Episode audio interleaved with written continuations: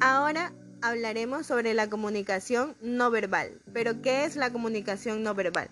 La comunicación no verbal se define como aquella que es percibida por nuestros sentidos y considera todo tipo de conducta humana.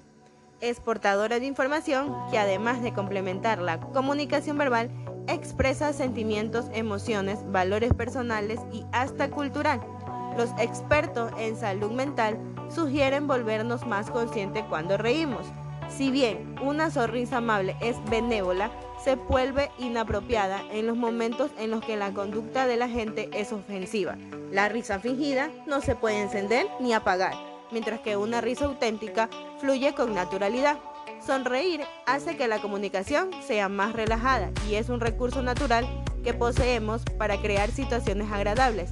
Se dice que la sonrisa es la expresión más poderosa de la comunicación no verbal. La sonrisa es síntoma de la felicidad. La sonrisa genera felicidad. La sonrisa y las manifestaciones de alegría son universales. Todas las culturas sonríen y manifiestan con este gesto la alegría. Si aunque no tengamos muchos motivos para ello intentamos sonreír, nos sentiremos mejor y esto puede provocar también muchas reacciones positivas en los demás. La sonrisa dentro de la comunicación. Como se ha citado previamente, una de las cualidades más maravillosas de la sonrisa es su efecto contagio entre quien o quienes estén a tu lado, haciendo que ellos sonrían también y por tanto se sientan mucho más a gusto en tu compañía. Incluso a una sonrisa falsa le sigue otra sonrisa falsa. Conociendo esta importante cualidad de la sonrisa, te aconsejo que forme parte de tu repertorio habitual de gestos tanto en el área personal como profesional ya que si lo haces repercutirá directamente en las actitudes de los demás y en sus respuestas. Los únicos músculos que podemos controlar son los de la boca, pero no los de los ojos. Estos actúan de manera involuntaria. Aquí está, por tanto, la clave para distinguir una sonrisa falsa de una sincera. La primera es aquella en la que solo se sonríe con la boca y la segunda la que se sonríe con boca y ojos. Diferencias entre comunicación verbal y no verbal. Si definimos la comunicación no verbal como aquella en la que predominan los gestos y las expresiones faciales, entendemos que la comunicación verbal será justo lo contrario.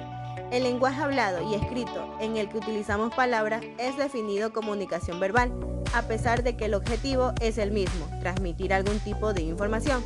La esencia de cada estilo comunicativo radica en las herramientas que utilizamos para expresarnos.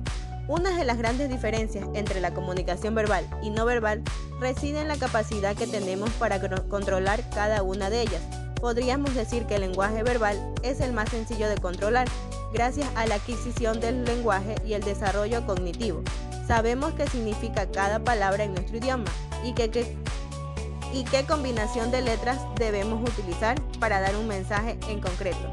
Sin embargo, en el lenguaje corporal y las expresiones son de naturaleza inconsciente y más antigua que la comunicación verbal. Como hemos comentado anteriormente, el cuerpo no miente. En resumen, podríamos decir que las palabras y nuestra capacidad de controlar el mensaje definen la diferencia entre la comunicación verbal y no verbal. Tipos de lenguaje no verbal. Es posible que aunque nos queden algunas dudas acerca de cómo funciona el lenguaje no verbal, por ello te voy a decir los siguientes tipos de lenguaje. Gestos. Los movimientos de las extremidades, las manos o un simple desplazamiento de la cabeza forman parte de este tipo de comunicación. Expresiones faciales. Las expresiones faciales son uno de los mentes de la comunicación no verbal más estudiados. Posición del cuerpo. La postura corporal puede indicar la actitud que presenta una persona hacia la conversación o la interacción social que está experimentando. Apariencia física. Todos y todas cuidamos aunque sea un poco, nuestra apariencia física antes de salir a la calle. Forman parte de la importancia social que le damos al aspecto externo y al mensaje que queremos dar al mundo con él. El paralenguaje o sonidos. Cuando hablamos de paralenguaje, nos referimos al contenido del habla que no forma parte del lenguaje verbal. El tono de voz, la velocidad del habla y el volumen también son elementos muy importantes en la comunicación no verbal áptica y proxémica. Estos dos términos hacen referencia a la proximidad del interlocutor y al contacto físico. Cuanto más confianza tengamos con una persona o más tranquilidad queramos transmitir, aumentaremos la proximidad y el contacto con esa persona. Para concluir, siempre que hablamos de comunicación, inmediatamente pensamos en palabras escritas o habladas. Sin embargo, el lenguaje también puede basarse en gestos y elementos no verbales. Gracias.